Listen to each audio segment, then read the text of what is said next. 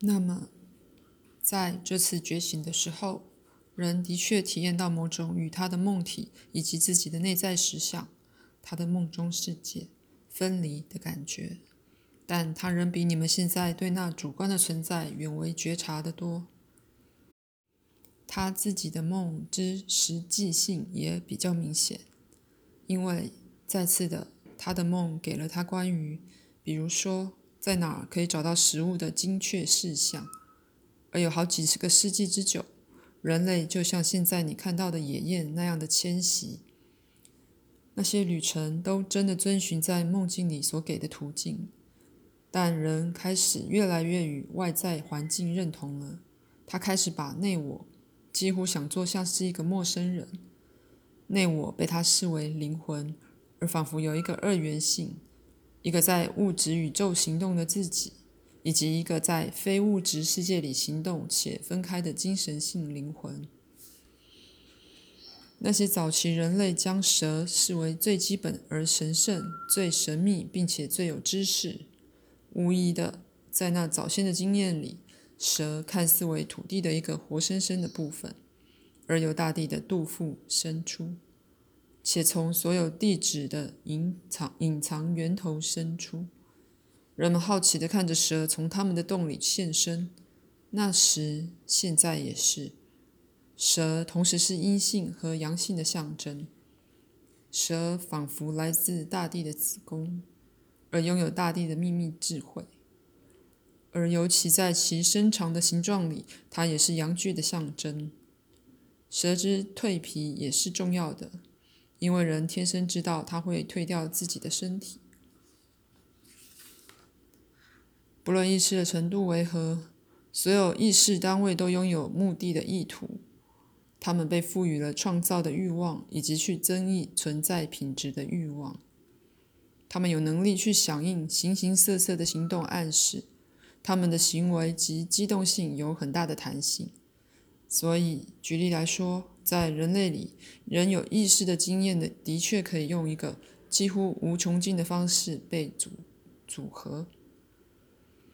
内在与外在自我并没有一个水泥似的关系，却能以几乎无限的方式彼此关联，而人保有具体实经验的实相，却借主观生活的内在领域给予具体实相加上各种不同特色。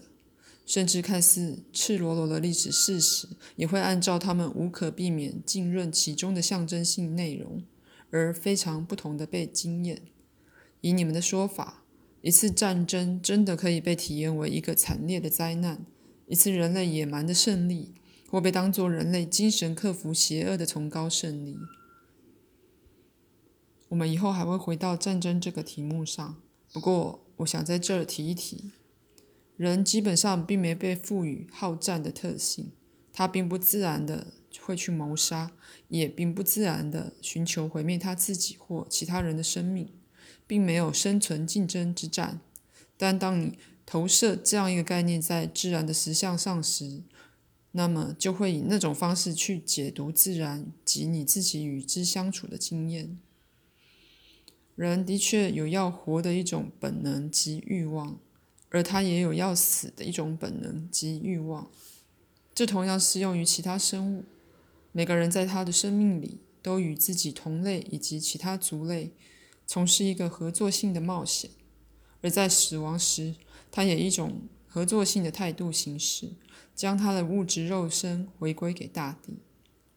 具体上来说，人的目的是去丰富在其所有次元里的存在品质。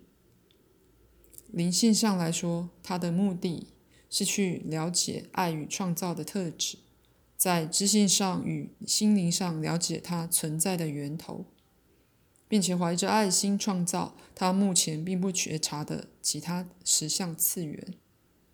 在人类的思索里，在他思想的品质里，在其流动里，他的确是在实验一种独特的新实相，形成其他的主观世界。而他们随后成长成意识及歌，又随后由一个梦次元绽放成其他次元。人正在学习创造新的世界，为了要这样做，他接受了许多挑战。你们全都有实质的父母，有些人也有实质的儿女，但你们全都有一天也是梦中儿女的精神性父母。那些孩子会在一个新世界里醒来，第一次四面张望，而同时觉得孤立、害怕，却又胜利。所有世界都有一个内在的开始，所有你们的梦都在某处醒来。但当他们醒来时，本身带着创造的欲望醒来，生而就有一种一个纯真的新意图。凡是与宇宙与一切万有和谐的东西，都有一个自然天生的动力。会化解所有阻碍，所以就自然而言，要繁荣反而是容易得多。你可以休息一下。你们现在都知道，像自动口传及自动书写，还有梦游这种活动，这些在现代都暗示了人早先与世界及自己的关系的一些非常重要的证据。在那开始时。梦游一度是个非常普通的经验，远比现在普通。在其中，内我真的教肉体走路，因而阻止那新冒出肉体取向的理性问太多问题，阻碍身体平顺的自发性移动，而挡了自己的路。以同样的方式，人天生就具有语言的固有倾向，以及透过绘画与写作来达成符号沟通的固有倾向。首先，以在他梦里开始的一种自动方式说话，以一种方式，你几乎可以说，在他有意识的了解语言之前，他就在用语言了。他并不只是借行而学，而是那行本身就在教他。再次的，若有一个尖锐直问的理性。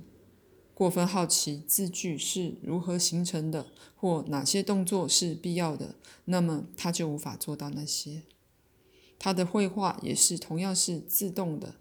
你几乎可以说，他虽具理性，居然学会用语言，所以语言拥有几乎是神奇的特质。而道 （word） 被认为是直接来自上帝。译注。圣经创世纪说：“太初有道。”这个“道”的原文即 “word”。